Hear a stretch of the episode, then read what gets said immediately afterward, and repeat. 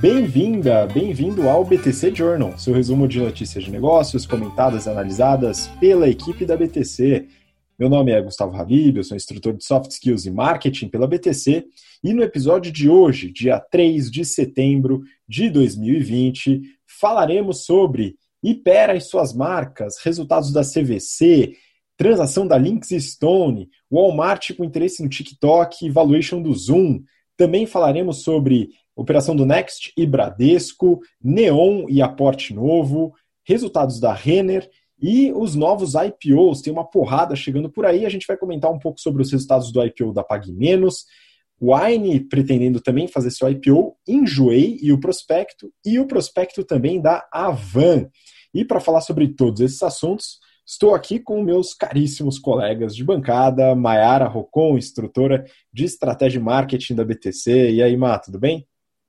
Oi, Habib, tudo bem? Vocês? Oi, todo mundo. E ó, hoje tá muito legal as notícias, mas tem uma coisa até interessante. Tem três notícias aqui que foram pedidas pelos nossos alunos. Então, ó, vocês mandam aqui nas notícias, viu? Pois é, pessoal, vocês dominam a nossa pauta, continuem mandando as sugestões que a gente gosta de incluir. E com a gente também Renato Aracaki, instrutor de finanças corporativas, valuation e estratégia da BTC. Fala aí, Renato. Fala, Mayara, fala, Habib, fala pessoal, tudo bom? É, espero que todos tenham uma boa semana, estão tendo uma boa semana. Bastante notícia hoje. Né? Relembrando, as inscrições para o General Business Program primeiro semestre do ano que vem estão abertas. Entre no nosso site www.btcompany.com.br/gbp. Nosso curso de modelagem também vai começar, né? que é o Excel Plus Business Program. Entre no nosso site. Uma próxima turma já está no forno ali para a gente abrir as inscrições também. Então, mesmo site barra EBP. E nosso curso de mercado financeiro, General Finance Program, também está com inscrições abertas, vai começar agora. Tá? Então, se vocês quiserem entrar também rapidinho lá, mesmo site barra GFP, General Finance Program. Semana que vem, relembrando, a gente vai lançar nossa plataforma digital, né? Então, está, essa semana não, é essa semana, né? A gente vai, é, essa semana, ó, eu aqui tudo errado aqui. E eu também já vou dar um spoiler. Semana que vem a gente vai lançar um outro programa também, que é mais voltado para pessoas é, profissionais de mercado já, tá? Pra, principalmente na parte de finanças e na parte de estratégia. Né? Mas maiores detalhes a gente vai fazer na próxima edição do, do, do BTC Journal aqui, tá bom? Vamos para cima! Vamos lá, muita notícia. Aproveito aqui para pedir para você que está acompanhando a gente pelo BTC Cast ou pelo YouTube para acompanhar também nosso Instagram, InstaBTCompany. A gente posta todas as novidades por lá. Você pode entrar em contato com a gente, pedir pauta, enfim. Use o Instagram, que é um canal que a gente traz também conteúdos exclusivos. Então, bom, vamos começar, pessoal. Tem coisa para caramba. E aqui eu queria começar já com a Mayara para falar sobre um assunto importante aqui né, pelo menos para os torcedores do Corinthians. Olha só que beleza, né? A gente vai falar da Ipera, né? Então tem duas notícias que eu separei, eu queria que a Mayara comentasse um pouco. A primeira do valor econômico, Ipera conclui compra de Buscopan e Buscofem. Então ela anunciou a aquisição dessas marcas é, que foram realizadas em dezembro do ano passado.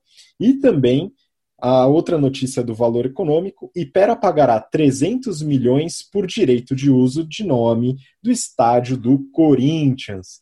Bom, são duas notícias né, da mesma empresa que a gente juntou aqui. Má, como é que você vê esse movimento de aquisição da Ipera? A gente já falou sobre as aquisições recentes, né, todo aquele movimento de novas marcas no OTC, e agora também esse naming rights. Aí, como é que você vê esses movimentos?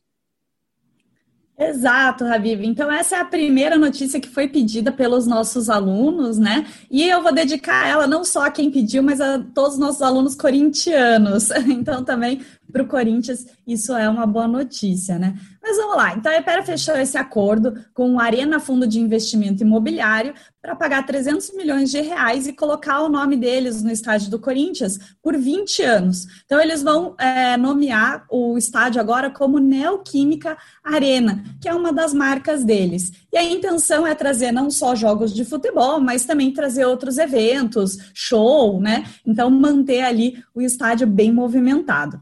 A Ipera é uma empresa que a gente até comenta bastante nas aulas, porque ela tem uma história, no mínimo, aí, né, diferente, curiosa. Então, ela nasceu pequena como a Solan. E aí ela resolveu virar é, a Unilever brasileira comprou um monte de marcas, tanto que mudou o nome para hipermarcas, né? Então ela virou ali um conglomerado, tanto que foi nessa época mais ou menos lá em 2010 ela comprou a Neoquímica, né? Então a Neoquímica não foi uma marca que ela criou, ela comprou por 1.3 bi em 2010. E a Neoquímica hoje, ela é a maior marca de similares e genéricos, né? Então ela é bem grande. Mas bem, aí nessa época que ela comprou um monte de empresa, né? Ela foi ali Australie é, pegando conglomerados, muita coisa familiar também, ela aumentou pra caramba a receita dela, só que ela diminuiu muito a lucratividade. E aí ela viu que ela criou um complexo ali é, de, de portfólio, que ela não conseguia lidar com toda essa complexidade, e ela resolveu, então, desinvestir. E aí ela foi vendendo parte por parte ali, até teve muita sorte, porque ela vendeu muito bem, né? É, e aí, agora ela se chama Ipera Pharma, porque ela resolveu ter foco só na parte de medicamentos, né, na parte farmacêutica. Mas bem, recentemente a gente é, comentou até de uma das aquisições que ela fez de portfólio farma, né? Então, março desse ano, eles compraram medicamentos da Takeda, né? Todo o braço de, de medicamentos deles. E a gente até comentou que a compra não tinha sido concluída, mas eles já estavam ali imaginando que marcas que eles tinham que vender por causa dos portfólios, das categorias que eles teriam monopólio, o CAD já ia pedir para eles venderem, então eles já estavam se movimentando. E essa que você comentou agora que eles concluíram foi anunciada lá em dezembro do ano passado, que foi a compra dessas duas famílias de produtos que eles fizeram da Boringer, né, Buscopan e Buscofem. Esses dois, eles são líderes na categoria deles e eles também são a maior família, a maior franquia, desculpe, dentro do mercado de OTC, que é o over the counter, aqueles medicamentos que você pode comprar sem receita na farmácia, né? Então aqui é, empacotando essas duas notícias, né? Para a gente também não é tanta novidade uma marca comprar um, um nome de um estádio, né? Então a gente está acostumado. O Palmeiras mesmo vendeu o nome do estádio para Allianz, né? E a Allianz ela tem outros seis estádios no mundo e não tem só de futebol, tem também um de rugby lá em Londres, né? Então isso é legal para a marca porque a marca é mais lembrada, né? Eles conseguem aumentar a awareness e tentar aumentar também preferência de cliente, né? Então você repetindo ali várias vezes o nome da marca por causa do estádio, ou então você ouvindo por causa de um show, um jogo de futebol que vai ter no estádio, isso ajuda a aumentar a awareness da marca, né? E aí, uh, ah, para o estádio, óbvio que é bom, porque aumenta a receita do estádio, né? É, então, no caso da Ipera aqui, a intenção deles é que o consumidor uh, tenha a neoquímica como uma referência quando ele for na farmácia. Por quê? Os similares e os genéricos, que ela é a segunda maior do mercado, é, são aqueles medicamentos que o médico escreve na receita o princípio ativo, e quando você chega na farmácia, o, o farmacêutico, o atendente, vai te dar ali uma série de opções de marcas para aquele genérico ou aquele similar. Então, quando você ouve neoquímica, você fala, hum, conheço, essa aí é conhecida, esse laboratório é grande, e aí vai trazer provavelmente uma maior confiança, uma maior preferência do consumidor. E a mesma coisa vai acontecer para os OTCs, né? É outra, outro tipo de medicamento que a marca é importante na escolha do cliente. Então pode também trazer uma preferência maior. Então, boa notícia aí para a Ipera, boa notícia para o Corinthians também. Muito bom, né? E estão falando também que os setores podem ter nomes de marcas aí dentro da, da, do portfólio da Ipera, né? Então, ao invés de você ir sentar lá na arquibancada, você vai sentar no setor Doril, né? Ou Buscopan agora, né? Quem sabe.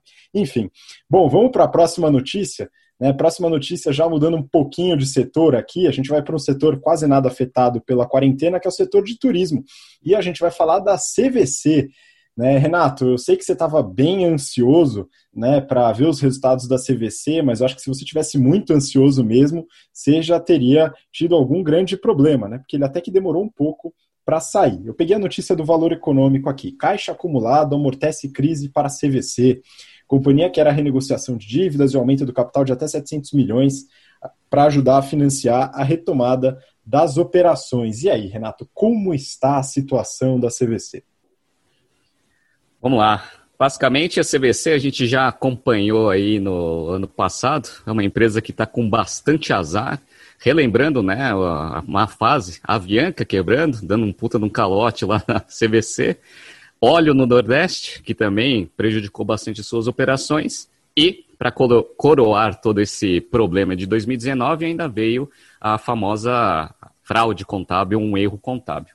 Que aconteceu? No começo desse, desse mês, eles mandaram um resultado meio que pro forma, que eles acreditavam que, depois de todo o processo de auditoria, né, eles tinham certeza que boa parte ali dos erros eles já tinham corrigido. Basicamente, eles diminuíram bastante a receita, por causa de repasse, que estava sendo feito de forma incorreta, refizeram isso e aí divulgaram o resultado. Então, no começo do mês, eles iam ter um aumento de receita de 14,6% em relação a 2018, com uma queda de lucro de 65%. Então, o lucro, a receita foi de 1 bilhão e 700, com um lucro líquido em 2019 de 47 milhões contra 135 de 2018, que já era uma notícia ruim, né?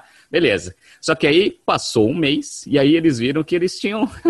eles ainda não estavam corretos 100%. E aí eles soltaram o auditado agora no finalzinho desse mês, no começo, começo dessa semana. E aí a empresa não deu lucro. Na verdade, ela deu um prejuízo em 2019 de quase 2 milhões de reais. É pouco, mas é prejuízo. Né? Contra um lucro de 123, porque eles tiveram até que corrigir o resultado de 2018. Nunca é bom você abrir resultado passado para você fazer correções, porque isso mostra uma certa, é, uma certa falta de confiança né, na, nos números, etc. Eles estão limpando o balanço, então, a princípio, o negócio né, tende a ganhar um pouco mais de confiança no futuro. Essa notícia ela fala um pouco do caixa, né, mas o caixa que eles divulgaram é do dia 31 de 12 de 2019. E a situação ela não é boa. Apesar de eles terem gerado caixa operacional em 2019, 260 milhões, que foi uma boa notícia, né? Na, gerou caixa das atividades operacionais, o balanço deles ficou bem ruim. Eles ficaram ali com o índice de liquidez corrente, ou seja, ativo circulante contra passivo circulante, de menos de 1. É 0,9999, mas esse índice era 1,16 em 2018. Ou seja, quando você olha a posição do balanço da CVC em 2019, você fala o seguinte: se acontecer algum problema em 2020, a empresa começa a ter problema de liquidez, né? Porque ativo circulante igual passivo circulante, né? É meio perigoso. E aconteceu, né? Óbvio, né? A gente está vivendo isso, né? Veio a pandemia. Então, o que está acontecendo? A CVC, ela está com bastante problema, tá? Tá precisando levantar caixa para conseguir dar uma melhorada ali no, no índice de liquidez dele para conseguir sobreviver. O problema é aquele negócio que a gente já vem analisando bastante tempo, né? A situação da, da, da do turismo como um todo não está fácil e não existe uma perspectiva de curto prazo para melhora. Né? Então, até teve uma notícia lá falando que o turismo não vai se, se, se retomar aos patamares anteriores em menos de dois anos. Então, assim, como que vai sobreviver a CVC para frente? É uma grande dúvida. Eles prometeram que o primeiro trimestre, os resultados do primeiro trimestre e eventualmente do segundo trimestre, eles divulgam até né, setembro, começo de outubro. Vamos esperar. Já demoraram tanto né, para divulgar o de 2019. Vamos ver aí, vamos esperar calmamente né, os resultados do primeiro trimestre e do segundo trimestre deste ano.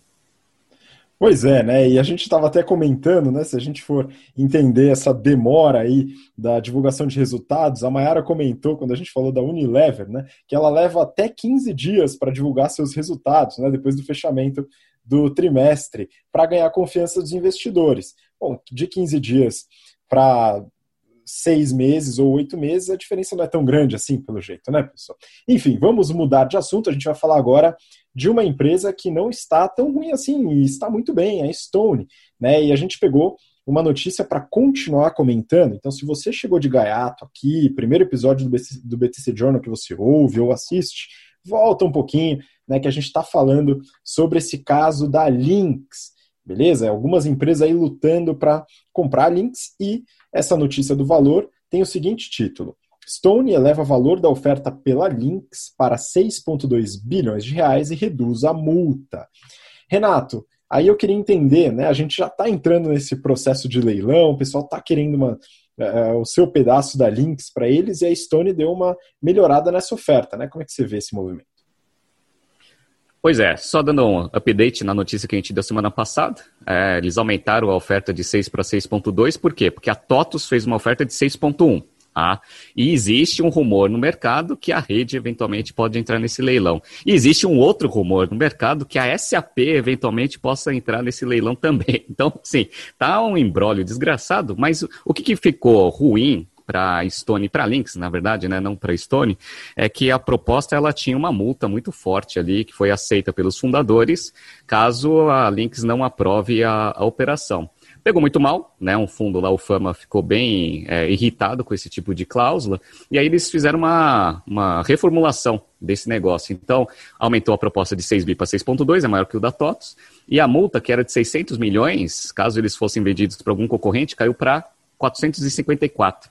E aquele não compete, que era um, né, um valor, um prêmio disfarçado para os fundadores, era de 5 anos, o não compete foi para 3. Assim, melhorou? Melhorou mas ainda tem os fundamentos ali que irritaram bastante os minoritários. Enfim, vamos ver aí cena dos próximos capítulos, mas aparentemente, né, a, a, o que parece é que a transação vai fechar com a Stone mesmo, né, mas cena dos próximos capítulos, parece que a SAP vai entrar nesse, nessa transação aí de alguma forma. Vamos esperar. Pois é, Renato, achei interessante, né? Porque esse tipo de, de negociação a gente fala muito dentro do GBP, nas aulas de negociação estratégica, né, sobre esse movimento. O que você falou foi algo importante, né? Então, alguns fundamentos que o Fundo Fama e outros ficaram receosos em relação tanto à multa, né, como a, ao, ao non-compete, né, fazem parte de interesses mapeados, né? E a resposta da Stone foi um processo de barganha, reduzir o valor desses interesses, né? Uma negociação que a gente chama de distributiva. Então é, é importante mapear esse tipo de coisa, né? Dentro dessa negociação. Eventualmente eles ainda vão ficar chateados, mesmo que o valor tenha caído de 600 para 454, né? Dado que os interesses ainda estão cobertos. De qualquer forma, né, vamos acompanhar esse movimento, né, porque essa transação é interessante. Pouca gente ainda conhecia a Lynx, né, o que ela fazia, mas é uma empresa extremamente relevante no mercado, principalmente no varejo. Bom, vamos seguir, pessoal. Agora eu queria voltar também um tema que a gente já falou em alguns episódios anteriores, que é TikTok. Pessoal, tá todo mundo indo atrás do TikTok e agora temos uma nova empresa interessada. Título do Valor Econômico: O que motiva o Walmart a investir bilhões no TikTok? Então agora temos o Walmart. E lembrando, nós avaliamos os resultados do Walmart do último trimestre no episódio da semana retrasada, se não me engano, semana passada. Enfim, dá uma olhada no histórico, no YouTube é mais fácil de encontrar. Dá uma olhada, o Walmart é interessantíssimo, seus, seus resultados são impressionantemente bons, dá uma olhada lá, mas Mayara, queria seu comentário, então, em relação a isso. Por que, que o Walmart deveria investir no TikTok ou não deveria? É, né, Habib? Tá todo mundo perguntando isso. Por quê? Né? Mas bem, então o Walmart ele se juntou à Microsoft para os dois fazerem essa oferta aí para TikTok. E quem não ouviu a gente comentando, né, o, o TikTok ele está fazendo sucesso no mundo inteiro. Nos Estados Unidos eles já têm 100 milhões de usuários ativos por mês, que é muita gente, né, bem ativo. É, só que o Trump olhou isso e falou assim, cara, isso aí é uma empresa chinesa, está usando nossos dados, então ou acaba o TikTok nos Estados Unidos ou uma empresa americana compra e ele deu um prazo ali de até novembro isso se resolver. Então os dois se juntaram e falaram vamos comprar. A Microsoft a gente já tinha comentado e faz sentido, né? Agora o Walmart estranho, né? Então o Walmart ele falou aí que ele estava querendo expandir duas frentes de negócio: propaganda e o marketplace. Mas mesmo assim, não se convencer totalmente, né? Talvez seja um medo aí, porque uh, ele está tentando competir com a Amazon, e apesar de ele ter uma receita bem maior que a Amazon, ele ter uma presença física bem maior que a Amazon, quando a gente olha em e-commerce, ele ainda é muito menor, né? Então talvez seja aí um movimento desesperado para tentar competir com a Amazon. Mas imaginando aqui como que ele poderia usar o TikTok, ele poderia fazer é, algumas propagandas ali no aplicativo para levar para o e-commerce dele, apesar de que isso é meio chatinho, né? Você tá ali no TikTok e ter propaganda. Então, ele poderia talvez fazer um e-commerce com a marca TikTok e as pessoas vão achar mais legal. Então, o que está sendo anunciado no TikTok, você encontra em tiktok.com para comprar, por exemplo, né? É, ele pode tentar usar os dados de TikTok para uh, ah, convencer melhor os clientes, né, ou, né, ou fazer ofertas ali que tenham mais a ver com o perfil de cada cliente. É, e ele também pode simplesmente aumentar a receita vendendo anúncios digitais ali no aplicativo. Mas nada que faça tanto sentido ele ir lá e comprar. Vamos ver então como que isso vai é, né, ter o desfecho aí, porque também tem outras pessoas interessadas, né? A Oracle estava querendo comprar o TikTok também. Pois é, né? Todo mundo indo atrás dessa rede social, saudades dos tempos do Orkut, né? Onde essas discussões não aconteciam dessa forma, né, pessoal? Então era só uma rede social mesmo, quebrou e boa, né?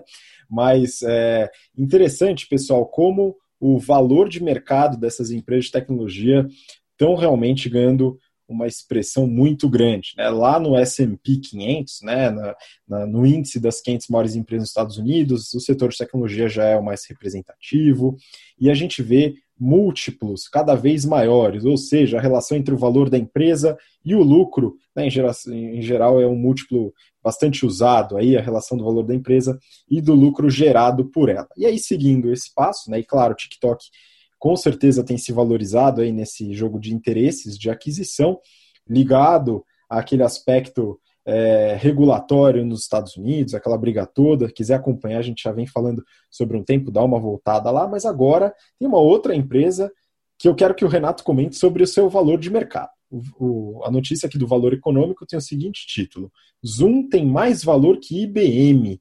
A ação da empresa de vídeo cresceu 40,78% depois de reportar lucro de 0,92 centavos de dólar por ação no segundo trimestre.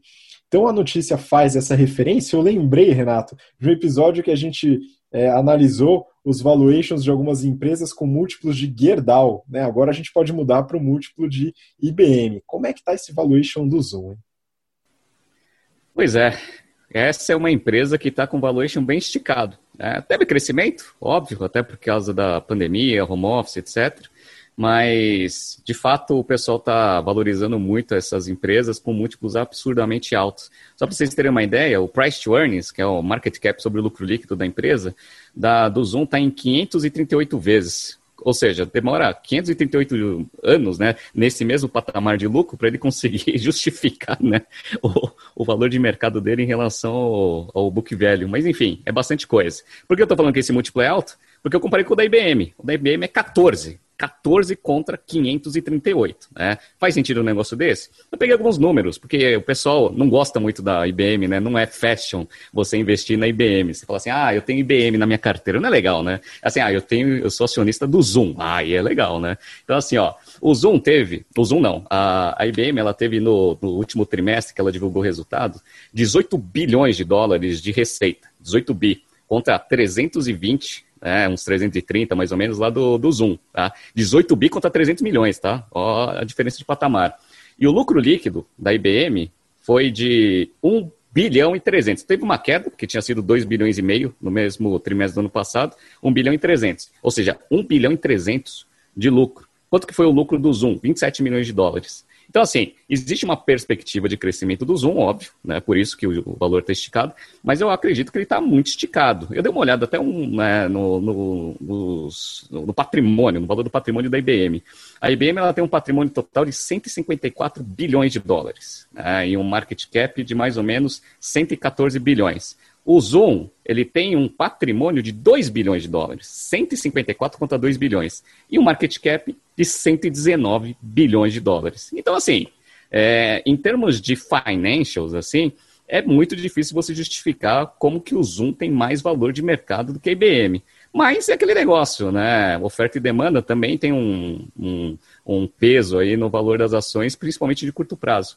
Vamos ver se o Zoom consegue sustentar esse market cap ou se a IBM, coitadinha, né, consegue dar uma aumentada nesse market cap que está muito baixo, né? É que aquele negócio, né? Eu falo que tem que tirar o M, porque é o M lá que mata, né, o nome da IBM, que é International Business Machine. Ninguém quer investir em machine, né? Todo mundo quer agora ativos intangíveis. E isso daí você consegue ter esse tipo de valor de mercado. Pois é, né? Eu acho que a comunicação persuasiva ela afeta bastante aqui, mas é importante você que está ouvindo entender também muito bem conceitos como barreira de entrada, né? Um conceito bem importante de estratégia, traz vantagem competitiva e muito cuidado, pessoal, com os discursos de addressable market, que algumas empresas fazem também, né? Porque muitas vezes o addressable market não vai inteiro para você, porque tem um outro aspecto de estratégia muito importante que chama-se competição. A gente fala bastante sobre isso também nas aulas de estratégia é, do General Business Program. Tá? Então, muito cuidado, né? Beleza, o crescimento pode acontecer, mas entender os patamares desse crescimento é um ponto fundamental. Bom, vamos seguir, pessoal. Próxima notícia, então, a gente volta para o mercado brasileiro aqui, fala um pouquinho sobre o setor financeiro. Né? Eu trouxe uma notícia é, e aqui eu vou querer também um comentário do Renato. Essa daqui é do valor econômico. Bradesco separa Next e dá a largada em plano para destravar valor. Ideia é repetir experiência em outros negócios. Renato, acho que vale a pena comentar brevemente aí sobre a Next. A gente não chegou a falar sobre ela no Journal, acredito, até agora. E o que é esse movimento do Bradesco de é, separar a Next para aumentar o seu valor? Beleza, vamos lá. A gente não fala muito nem do Bradesco, né? O pessoal também acha que o Bradesco é meio old fashion, né? Então, o Bradescão aqui ninguém gosta de falar. É, basicamente, é, o Bradesco ele fez um investimento em bancos digitais, né? chamou toda essa operação de Next, e ele já tinha intenção de fazer essa segregação, de o spin-off da operação, em abril de 2019. Eles anunciaram que eles iam fazer isso, e é com aquela velocidade do Bradesco, eles fizeram a execução desse negócio só agora, né? O que, que eles estavam fazendo? Brincadeiras à parte, eles estavam querendo ganhar um pouco de, de tração dentro da quantidade de usuários que eles tinham. Então, a princípio, lá em 2018, eles tiveram né, um milhão e pouco ali de usuários, eles tinham um, target para esse ano de chegar a 3 milhões e meio no final do ano. Eles conseguiram já chegar a 3 milhões pelo que eles anunciaram. Então, a princípio, eles já estão com musculatura para conseguir fazer esse spin-off e deixar a Next né, ter a sua valorização. Por que, que uma empresa faz esse tipo de operação? Para conseguir ter gente investindo nesse negócio, que esse que é o que a gente chama de destravamento de valor. Foi exatamente o que a Cogna fez com a Vasta. Então ela foi lá, reorganizou societariamente a estrutura da empresa,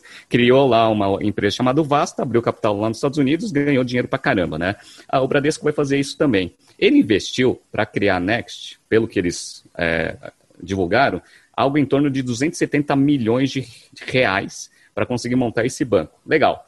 Qual é a expectativa que eles têm? Eles falaram aqui que eles estão com 3 milhões de usuários, que o mercado de fintech está valorizando mais ou menos mil dólares por usuário. Neste sentido, dá mais ou menos 3 bilhões de, de dólares, que multiplicado por 5,4 dá ali uns 16 bilhões de reais. Né?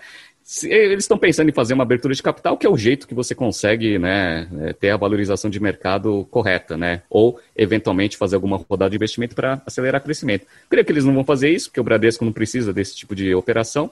Então, eles estão fazendo esse negócio para tentar crescer. Eu acho que esse valor de mil dólares por usuário é meio esticado. Eu peguei lá um, um múltiplo ali da, da, do Nubank. Nubank tem mais ou menos uns 26 milhões aí de, de usuários e tem um valor ali na última rodada, na penúltima, porque a última eles não falaram mais ou menos quanto foi o valuation, e mais ou menos uns 10 bilhões de dólares. E aí dá mais ou menos uns 380, 390 dólares por usuário. Então, assim, que seja 300, 400, ainda é um belo de um valor. Vamos ver os movimentos aí do Bradesco, usando o mesmo movimento que a Cogna fez para destravar o valor da Vasta. Excelente. E aí, seguindo nesse mesmo tema, é, peguei uma notícia do Brasil Journal, né, uma reportagem, cujo título é Neon levanta 1,6 bi de reais com General Atlantic, BlackRock e PayPal. E aí eu queria os comentários da Mayara, a gente já falou sobre a Neon Pagamentos aqui, um pouquinho do seu histórico, mas acho que vale a pena retomar um pouco e falar qual que é a nova situação com esse novo aporte. E aí, Má?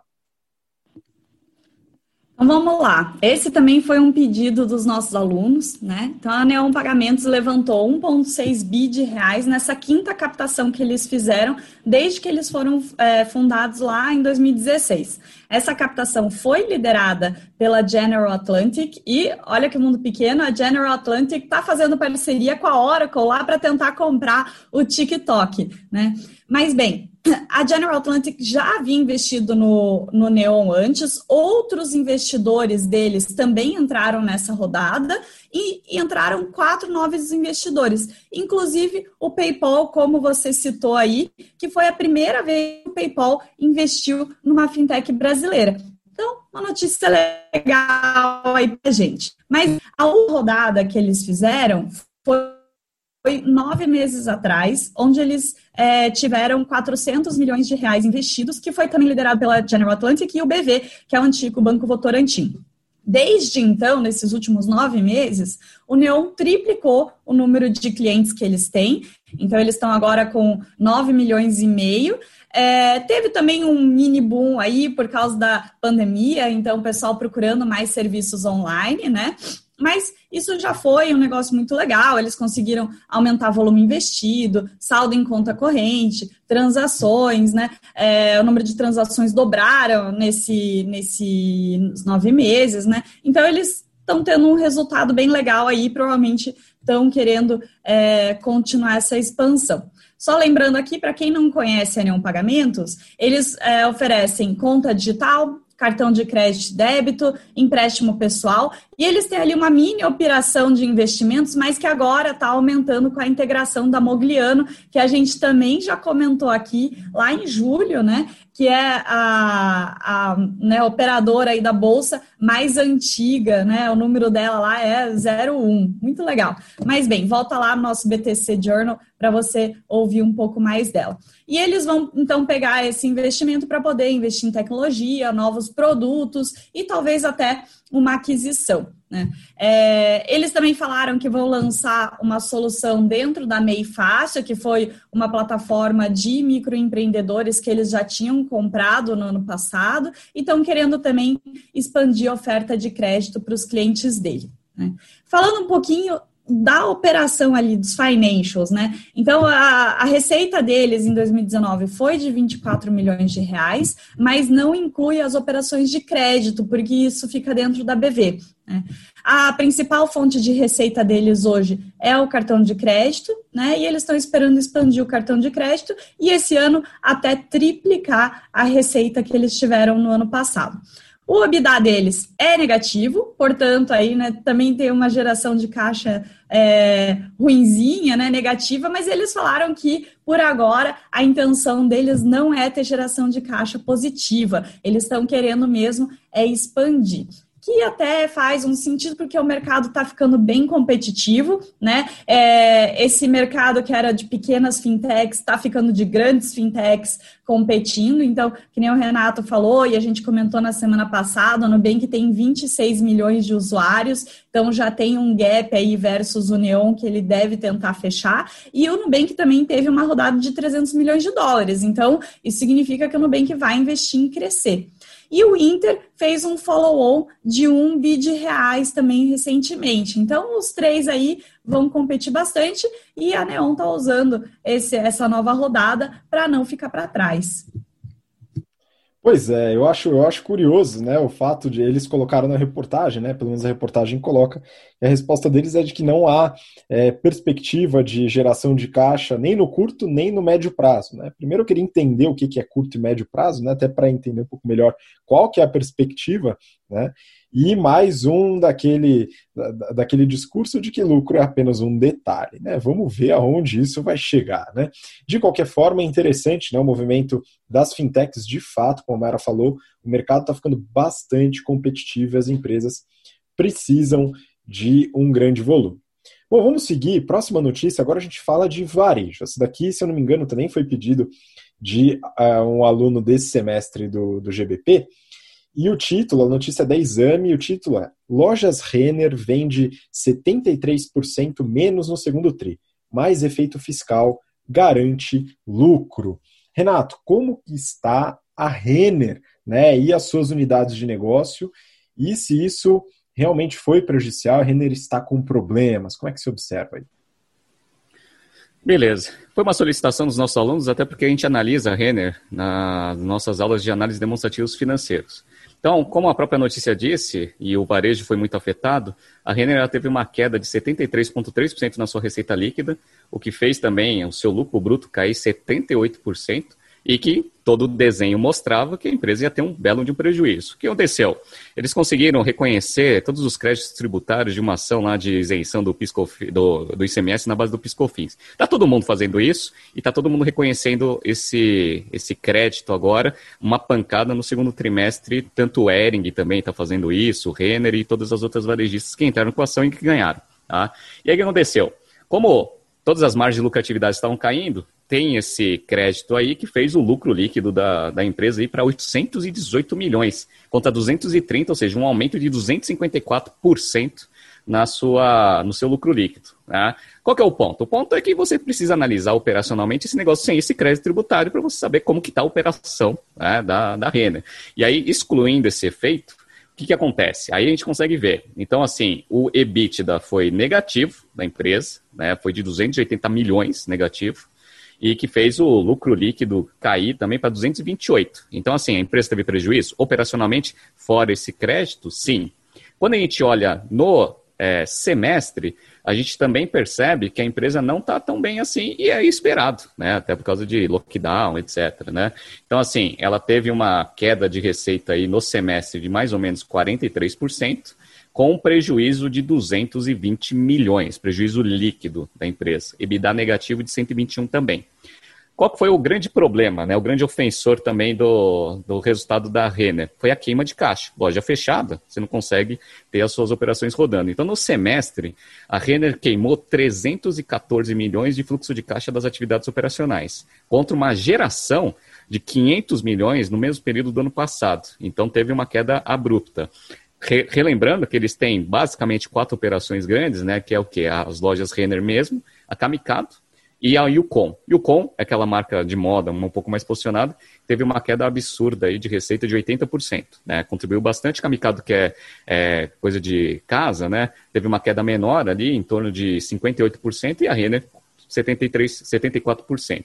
O que, que animou o mercado? Né? O que animou o mercado foi o seguinte: primeiro que eles falaram que em agosto já estavam quase 100% das lojas abertas, ou seja, a princípio vai voltar aos patamares anteriores. Outra coisa, digital aumentou bastante, então aumentou 200% aí no mês de julho e agosto, então eles estão aumentando bastante a, a, a venda né, do canal digital, tá, tá, que está na moda. Só que qual foi o ponto? O ponto é que para conseguir sobreviver com, esse, com essa queima de caixa operacional, a Renner teve que se alavancar bastante. Tá? E aí ela levantou aí bastante dívida. Só de empréstimo, dívida bruta, ela passou de dezembro, que ela tinha 1 bilhão 154 para 2 bilhões e 600 agora no final de junho. Então a dívida líquida deles dá mais ou menos 1 bilhão 116. Aí o que acontece? eles fazem a, aquela métrica que a gente gosta de falar, que é dívida líquida sobre EBITDA, né? Eles falam que está 0,61. Tá? Ou seja, está controlado. Né, a dívida líquida sobre EBITDA. Só que esse EBITDA, ele está com os créditos tributários, porque relembrando, né, o EBITDA do primeiro semestre foi negativo, né? Então, assim, ele é um EBITDA que está tranquilo, o índice de dívida líquida sobre EBITDA, só que ele está levando em consideração os créditos tributários. Então, assim, a situação não é fácil, mas pelo menos o comércio está reabrindo. Então, como a Renner sempre foi a queridinha do mercado, a princípio o pessoal está dando uma, um voto de confiança aí para ver se as coisas voltam. Uma outra coisa, só para a gente fazer uma comparação igual que a gente fez na semana passada com a Marisa, é, eles também têm um, a parte de produtos financeiros e eles tiveram que aumentar bastante o índice de cobertura deles, que estava em 13%, né, para 23%. Ou seja, o índice de inadimplência no cartão de crédito vem aumentando, o que vem prejudicando também o resultado da, da parte financeira deles. Então, assim, né, dando um overview né, que pediram para a gente, a Renner ela é a empresa mais bem estruturada do varejo, só que o varejo está sofrendo bastante. Vamos ver como que ela vai se sair dentro desse cenário aí até o final do ano. Muito bom. É importante salientar né, que a Kamikado, apesar de ser representativa no seu segmento, ainda é muito menor, né, então não vai segurar, como a gente pôde ver é, os resultados das lojas Renner, e aí o Conden fala também, eu nem conheço essa loja, mas enfim, né, é uma marca também deles, dizem que em alguns lugares ela é reconhecida. De qualquer forma, né, a Renner é uma empresa muito bem administrada, muito bem operacionalizada, mas como o Renato comentou, né, apesar de ser a queridinha do mercado, ela ainda sofre bastante nesse período de pandemia. Bom, vamos continuar na parte de varejo, mas agora na parte de farmácia, hein? entrando nos IPOs. A gente está numa festa dos IPOs e teve um que saiu ontem, ou antes de ontem, né? É, que é o da Pag Menos. E a gente já comentou sobre a Pag Menos, fizemos análise dos resultados da Pag Menos, volta lá no histórico. Esse episódio foi no dia 2 de julho. A gente fala sobre a Prevent Senior e a Pag Menos também. E parece que o negócio não foi muito bom no seu IPO. Então eu peguei uma reportagem do Brasil Journal, o título é Pague Menos, o que o mercado não gostou. Renato, o que o mercado não gostou? Olha, tem diversos fatores que podem explicar um pouco do, do valor da, do IPO que a PagMenos conseguiu é, no mercado, tá?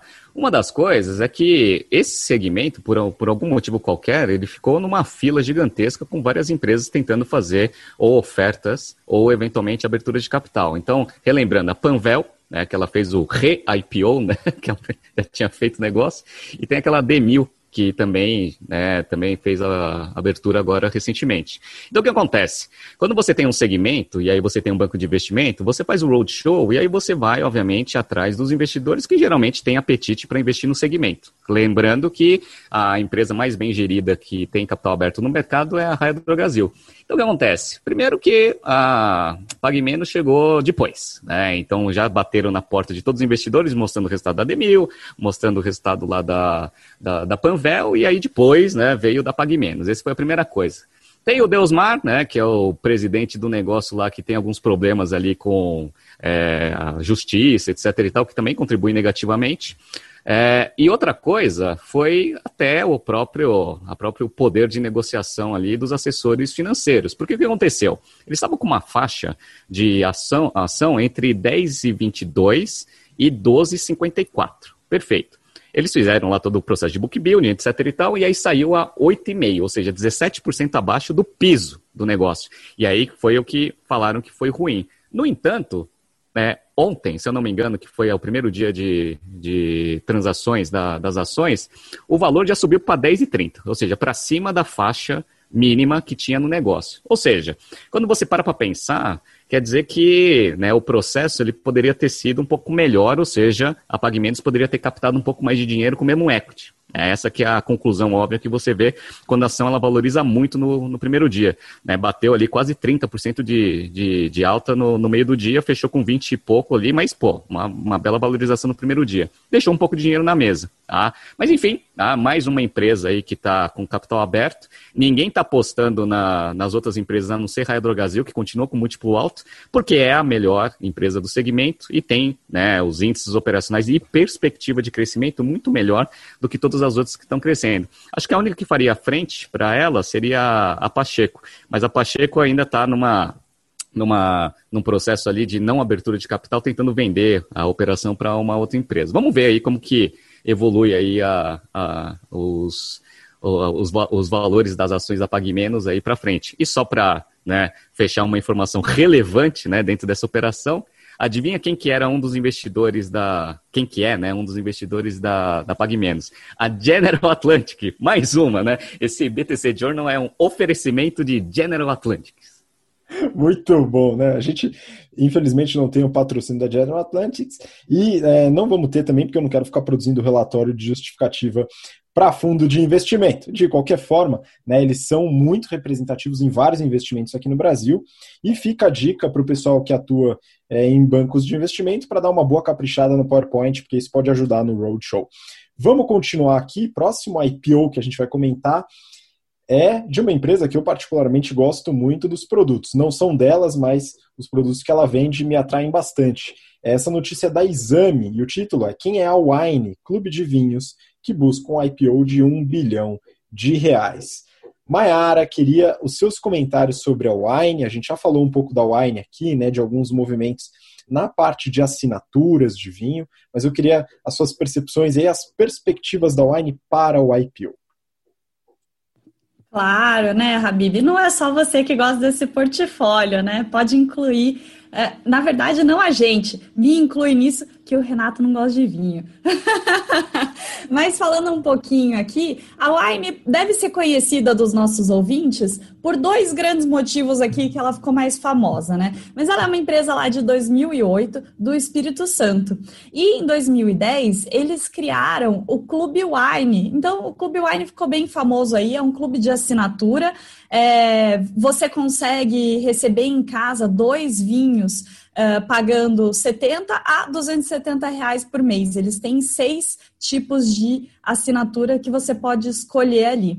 E aí, quem é o cliente do Clube Wine, além desses dois vinhos, também ganha uma revista sobre vinhos todo mês, né? Tem esse preço dos dois vinhos da assinatura é, um pouco menor do que se comprasse diretamente, consegue uh, ter a oportunidade de ser indicado um rótulo novo para você conhecer, e aí eles descrevem o que é aquele rótulo, né, de onde ele veio. Você tem desconto em outros vinhos do portfólio deles, ou consegue aproveitar algumas promoções exclusivas, e dependendo ali do timing que você pede, você também consegue frete grátis. Então, além de receber os dois vinhos em casa, você tem várias, é, vários benefícios. E para a empresa, isso é legal de ter assinatura porque você tem receita recorrente e você fideliza o cliente, né? Então ele vai ficar lá estocado com seus vinhos e não vai ficar estocado dos vinhos da concorrência, né?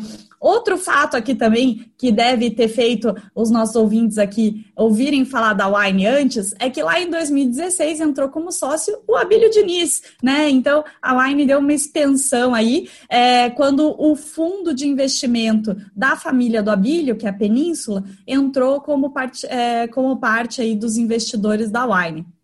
Continuando aqui a história deles, em 2018 eles lançaram aplicativo, reformularam a marca, eles já fizeram também programa de fidelidade com cashback, o INAP, que você, na verdade, é, consegue gastar esse cashback no site deles, com produtos deles.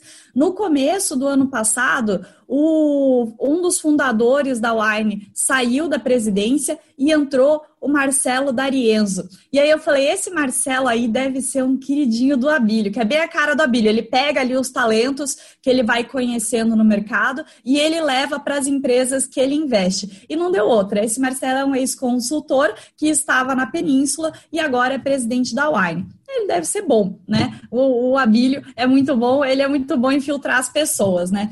É, em outubro do ano passado, eles abriram a primeira loja física em Belo Horizonte. Então, eles queriam não só usar a loja para vender vinho, mas também para fazer alguns eventos. Eles fizeram a mobília de um jeito que você pode reordenar ali e receber eventos de diferentes tamanhos. E eles também usam a loja como um estoque para você conseguir acelerar as entregas. Então, essa loja de Belo Horizonte, por exemplo, consegue comportar metade do portfólio que eles oferecem no site.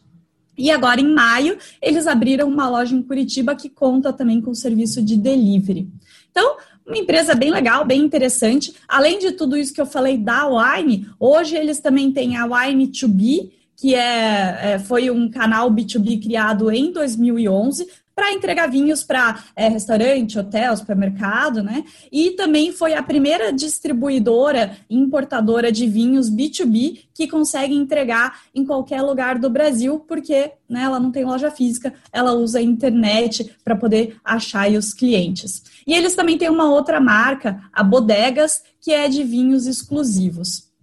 Uh, na pandemia, eles conseguiram aumentar as vendas, né? Então a gente viu que o consumo de bebidas alcoólicas aumentou e para a Wine não foi diferente, né? Então estava lá preparado para abocanhar essa oportunidade. Eles conseguiram crescer 40% é, as vendas do site e 30% o número de sócios do Clube Wine. Né?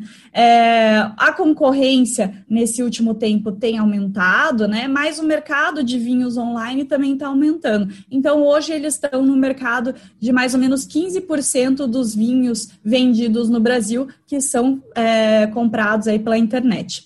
E aí, resumindo a situação que eles estão hoje, depois de toda essa história, esse aumento de pandemia, eles têm 800 rótulos no site deles, né? Então, um portfólio grande pra caramba, é, 170 mil sócios do Clube Wine e um milhão de clientes em geral do, do site deles. E aí, por isso, eles resolveram fazer um IPO, é, achando que eles estão muito bem e poder arrecadar aí é, até um bilhão de reais com essa oferta. Bem, uma notícia legal, mas que nem a gente já falou bastante aqui, você mesmo, Habib, já falou, eles vão ter que entrar numa fila aí que vai faltar calendário para o tanto de IPO que as pessoas querem fazer em 2020, né?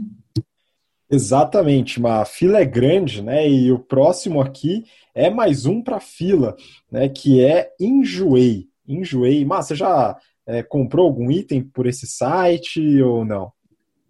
Nossa, confesso que eu já entrei lá para dar umas namoradas, que tem coisas interessantes, mas nunca comprei nada, não.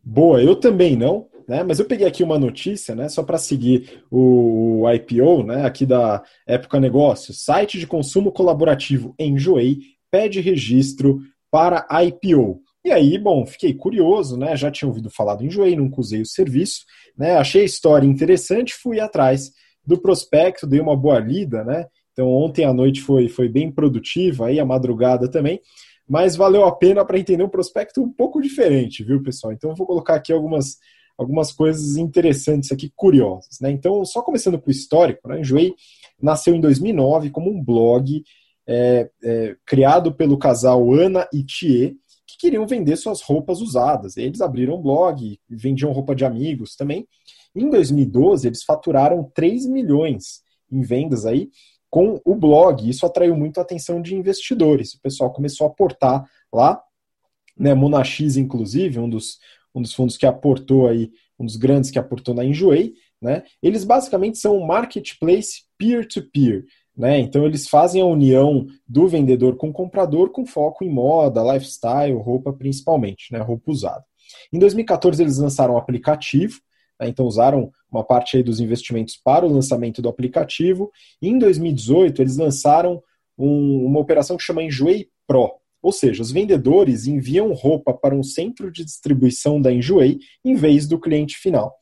Né? Isso eu acredito que complica bastante a operação, né? dado que nesse modelo é, de marketplace peer-to-peer e a venda de roupas usadas e, enfim, é, é um portfólio extremamente extenso, né? então uma quantidade muito grande de SKUs para você gerenciar dentro de um centro de distribuição e completamente desorganizado, né? Cada item né, é de um jeito diferente, então não é padronizado, isso complica muito a gestão logística do negócio, né? Tirando um pouco daquela, é, daquela, daquela proposta de de economia compartilhada. Né? Então, traz aí uma bela despesa, a gente vai ver um pouco dessas despesas de logística. Hoje em dia, eles têm cerca de 10 milhões de usuários, é muito representativo. O GMV, né, ou seja, o total de vendas realizadas através do site e do aplicativo, no segundo TRI de 2020 foi de 112,5 milhões de reais, quase o dobro do segundo TRI de 19. Eles têm um CAGR, né, um crescimento médio de receita de, de, de GMV de 40% desde 2015 e o GMV em 2019 foi de 270 milhões. Né? É, só que isso não se reflete na receita, dado o modelo de negócio, a receita é muito menor do que esse GMV, a gente vai ver isso. Agora falando do IPO, pessoal, IPO é muito diferente. Primeiro que não tem informação da destinação dos recursos, isso não está no IPO, então não se sabe para que o dinheiro que entrar vai ser usado. Segundo ponto, não fala quem que vai vender no caso de uma oferta secundária. Né? Então, tudo isso também não está dentro da, da oferta, eu não encontrei, e algumas, alguns profissionais do mercado também não encontraram, não está lá. É, a auditoria responsável pela, é, pelos resultados, ali, a divulgação dos resultados, não é uma Big Four. Né? Ela é a auditoria Grant Thornton, que é uma auditoria grande também, mas não faz parte aí das principais do mercado. Né? E é, é curioso que no, no resultado, eles têm o resultado do semestre até junho e tem o resultado do, sei lá, semestre, né? São sete meses até julho. Você fala, por que colocar resultado do semestre e dos sete meses, né? Porque em julho os acionistas colocaram uma grana preta dentro da empresa, 60 milhões de reais, que mudou todo o balanço, né? E aí eu vou comentar um pouquinho dos resultados dos seis meses, né? Até falar um pouco desse aporte novo. Então eles tiveram aí uma receita no primeiro semestre, né, os seis meses de 2020, de 28,6 milhões de reais. É uma empresa pequena, pessoal, uma empresa pequena, faturamento pequeno, mesmo assim está atrás do IPO. Né? Teve um, um acréscimo de 27% em relação ao primeiro semestre de 2019, um crescimento razoavelmente pequeno, né? pensando no modelo de crescimento. Né?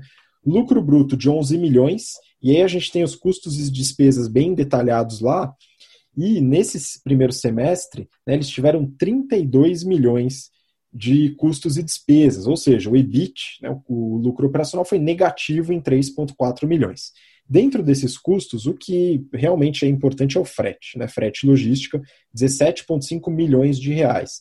Muito devido a essa, a essa unidade aí da, da Enjoei Pro com o centro de distribuição deles. É, custo de pessoal 4 milhões, custo de escritório 1 milhão e meio, olha só, já dá para economizar 1 milhão e meio de pronto, né, pessoal? Taxa de transação também 4 milhões de custo, então é tudo bem detalhado. É, eles têm o lucro líquido, né, prejuízo líquido de 4,1 milhões, contra um prejuízo no primeiro semestre de 19 de 6,4. Tá? Então melhorou um pouquinho, mas ainda dando prejuízo. Aquele negócio, né? um dia vai crescer, vamos ver, já tem 10 milhões de usuários, quanto precisa ter para poder ter uma operação rentável. Né? Mas não está tão distante assim. É, alguns pontos importantes, né? Eles têm uma dívida razoável, né? 7,5 milhões de dívida bruta. Você fala é pequeno, mas em relação à operação não é tão pequeno assim, e eles têm muito dinheiro de aporte, né? Então, eles também foram atrás desse endividamento. Tem caixa líquido, já tinham nos seis meses, né? Então tem um caixa, tinha um caixa de 9,5 milhões no fechamento de junho, e aí em julho explodiu, né?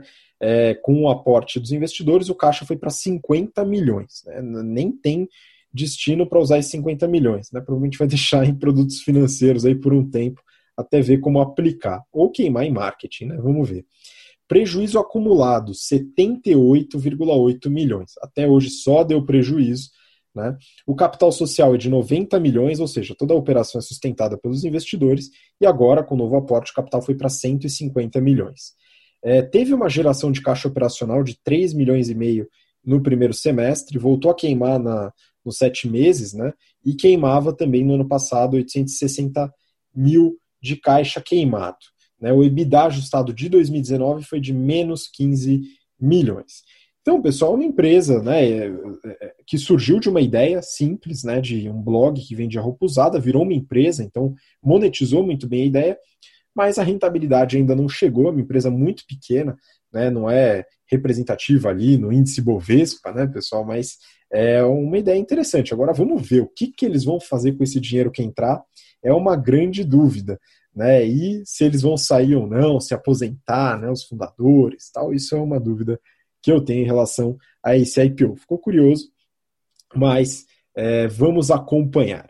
E aí vamos para o último, né? O último é, IPO comentado, né? São vários, tem um monte, viu, pessoal? Nos próximos episódios a gente deve caçar mais alguns, né? Mas o próximo, bastante esperado, é a Van. Né? A Van, essa notícia é da Exame. A Van quer vender ações na bolsa e admite que, que o polêmico Hang é um risco, né? Falando aqui do fundador da Van. Então, Renato, você deu uma olhada no prospecto, uma boa analisada. Eu queria entender como está a Van, até onde vai esse risco, Luciano Hang. E aí, como é que você vê esse negócio? Vamos lá.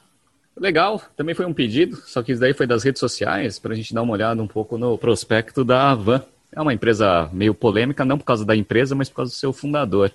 Tanto é que ele é parte ali dos, dos fatores de risco da companhia, né? Nosso presidente e acionista controlador já foi e é parte em processos relativos a condutas supostamente inapropriadas. Isso pode né, é, ser traduzido ali em uma queda ali de operação, de venda, de produtividade operacional da própria van. Ah, então eles já colocam isso lá no, no prospecto, todo mundo sabe. Então, quem for investir nesse negócio não, não vai falar que ah, foi pego de surpresa, né? Ah, não sabia que o Luciano Hang era assim. Tanto é que tem lá todos os processos que ele tá, tá levando na cabeça ali. Alguns ele né, tá ganhando, outros ele está perdendo, mas todos estão bem detalhados lá. É legal o prospecto, porque ele começa com uma carta contando um pouco da história e ele conta que ele abriu a Van com 24 anos. E aí começou a crescer o negócio e assim ficou o tamanho do negócio. Bom, quem não conhece a Van, basicamente é aquela empresa que tem uma estátua da liberdade na frente, né? Então toda vez que você vê uma estátua da liberdade ali, eu via bastante quando eu estava indo para Pindamonhangaba, né? Pindamonhangaba ali tinha lá um, uma, uma van lá com uma estátua lá, muito interessante. Mas ela é muito forte no sul, foi criado lá no sul e aí veio se expandindo bastante. Focado na classe C e D, então ele sempre tenta fugir ali dos centros é, onde a competição é mais pesada, criando lojas grandes, mega lojas que ele chama, para né, atender esse público é, com com um conceito que ele chama de one-stop shop. Basicamente, ele vende de tudo, né? Tudo que vem na cabeça do Luciano, ele coloca lá dentro da loja. O que não é uma estratégia ruim, desde que você faça uma, uma, é, uma gestão de, pro, de processos interessante. Enfim, Tá? É, ele fala que ele tem ah, como foco a agregação de valor para o cliente, tanto é que ele mediu lá o NPS é 86, que é um NPS extremamente alto, só não é maior do que o nosso. A gente recentemente fez uma, um treinamento em company, nosso NPS foi 90, graças a Deus, né? Que bom que o pessoal gostou. Mas o negócio vem crescendo bastante. Ele está atualmente com 147 lojas, fechou é, 2019 com 141 lojas, com mais ou menos uns 636 mil metros quadrados de área de venda. São são lojas bem grandes.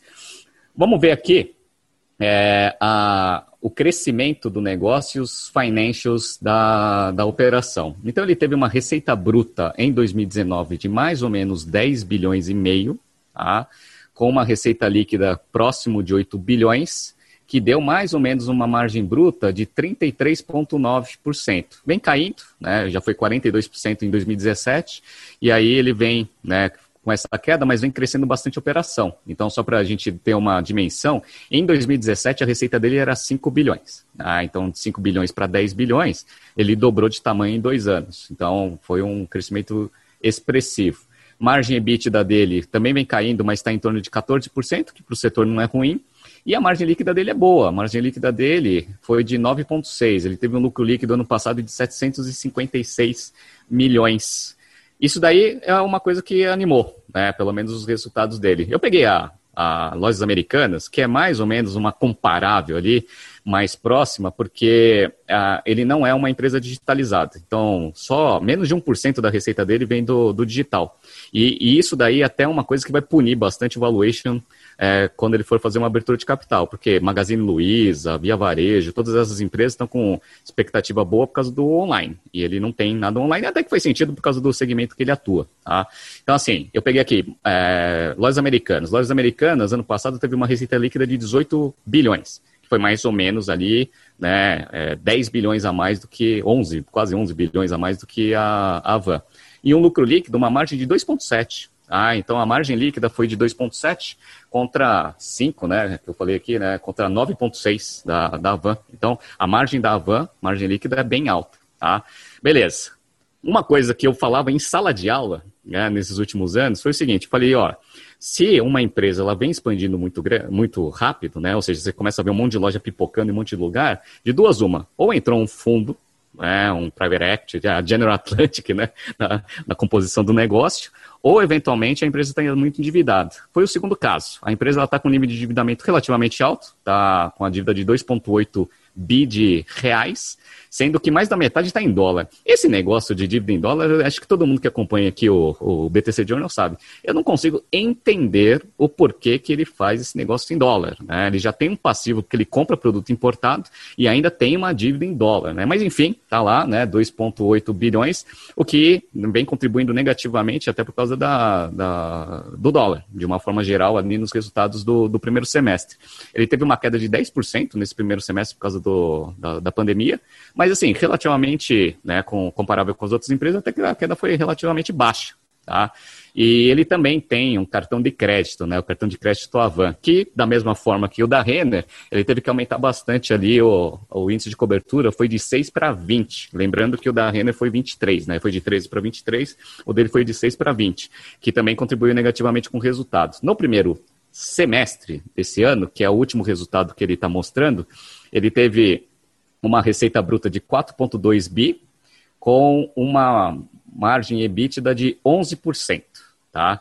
Então, basicamente, essa que é a, história aqui da Avan.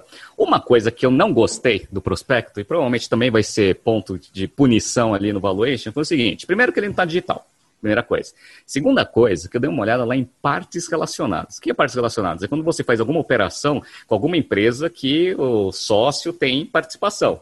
Cara, a lista de partes relacionadas é gigantesca. Parece o da WeWork. Lembra que a gente viu da WeWork lá que o, o, o dono lá também contratava lá mãe de não sei quem para fazer marketing, etc. E era e dono dos imóveis, uma... né? É, exatamente, né? Ela fazia até empresa para marketing era parte relacionada, né? Uma coisa assim absurda. Então, o, o, na Avan tem esse problema também, um monte de parte relacionada. Empresa de construção de loja, aluguel, etc, tudo, né, com transações com a própria Avan. Beleza. Aí já tem um, um ponto aí de atenção. O segundo, que eu sempre gosto de dar uma olhada, empresa de dono sempre tem algumas coisas ali que ferem né, o princípio da entidade contábil, né? Que a gente acabou de falar lá em, nas aulas de análise demonstrativos financeiros. Aí fui lá, arrendamento. Cara, eu fui direto no arrendamento, porque eu sabia que ia ter alguma coisa lá.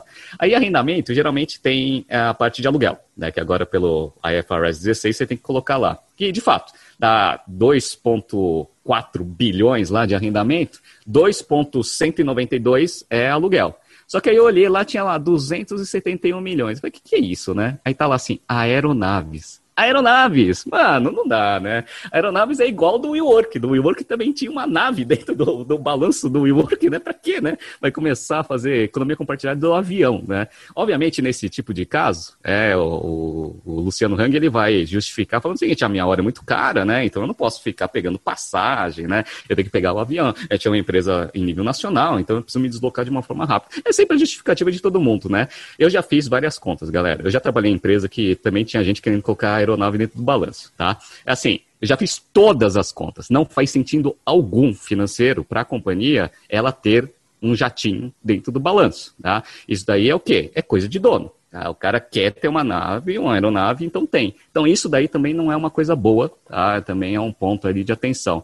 Tem algumas, algum, alguns créditos, alguns créditos não, alguns impostos atrasados que ele entrou lá num plano de, de recuperação lá com com o governo, enfim, tá? Tá, tem algumas coisinhas meio sujas ali no, no balanço que eu acho que vão prejudicar bastante no valuation. E aí, né, aquele negócio, vai sair o IPO? Não sei.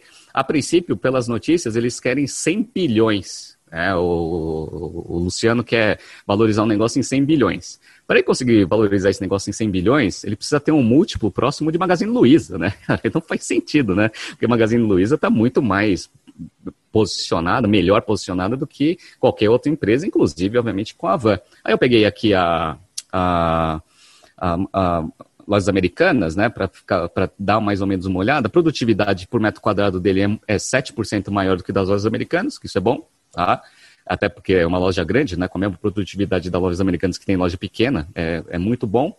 No entanto, né, o price earnings aqui, né, do, o valuation ali da, da, da lojas americanas está mais ou menos ali, market cap em torno de uns 57 bi. Eu acredito que vai ser mais ou menos nesse patamar que vai sair essa abertura de capital, se sair, né? Se ele aceitar, né? Não ser 100 bilhões, se algo em torno ali de uns 50, 70. Vamos gravar esse número, vamos ver, né? Cena dos próximos capítulos, como que vai ser o famoso roadshow e como que os assessores vão conseguir convencer a galera que tudo isso que eu falei não vai prejudicar muito o valuation do negócio.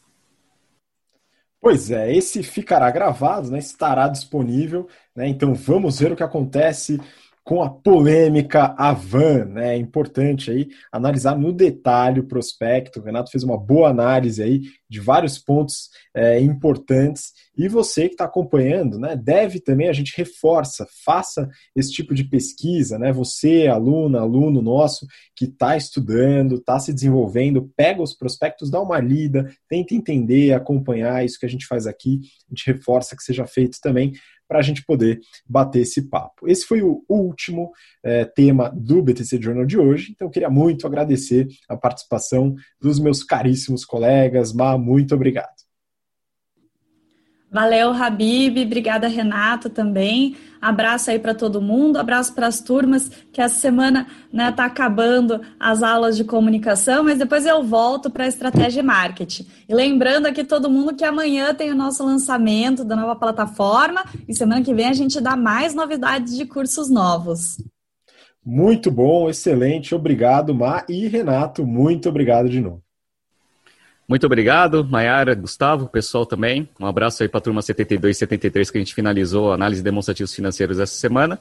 Já vamos começar sabadão com valuation. E agora o curso começa a pegar fogo, né? Porque agora só é valuation, estratégia, marketing, um monte de matéria bem interessante.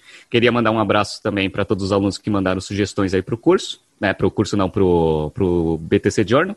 E também, corrigindo o que eu falei no começo do Journal, amanhã a gente estreia a nossa plataforma. Aproveitem bastante e semana que vem tem mais novidade. Um grande abraço a todos. Muito obrigado, Renato. Obrigado você que acompanhou a gente até agora. Recomendo também que você dê uma olhada no Papo BTC que a gente teve com o Gabriel Galípolo, presidente do Banco Fator, né, que foi ao ar ontem. Dá uma olhada, está no podcast e também no YouTube. E muito obrigado pela atenção, participação e nos vemos na próxima semana. Um grande abraço, até lá. Tchau, tchau.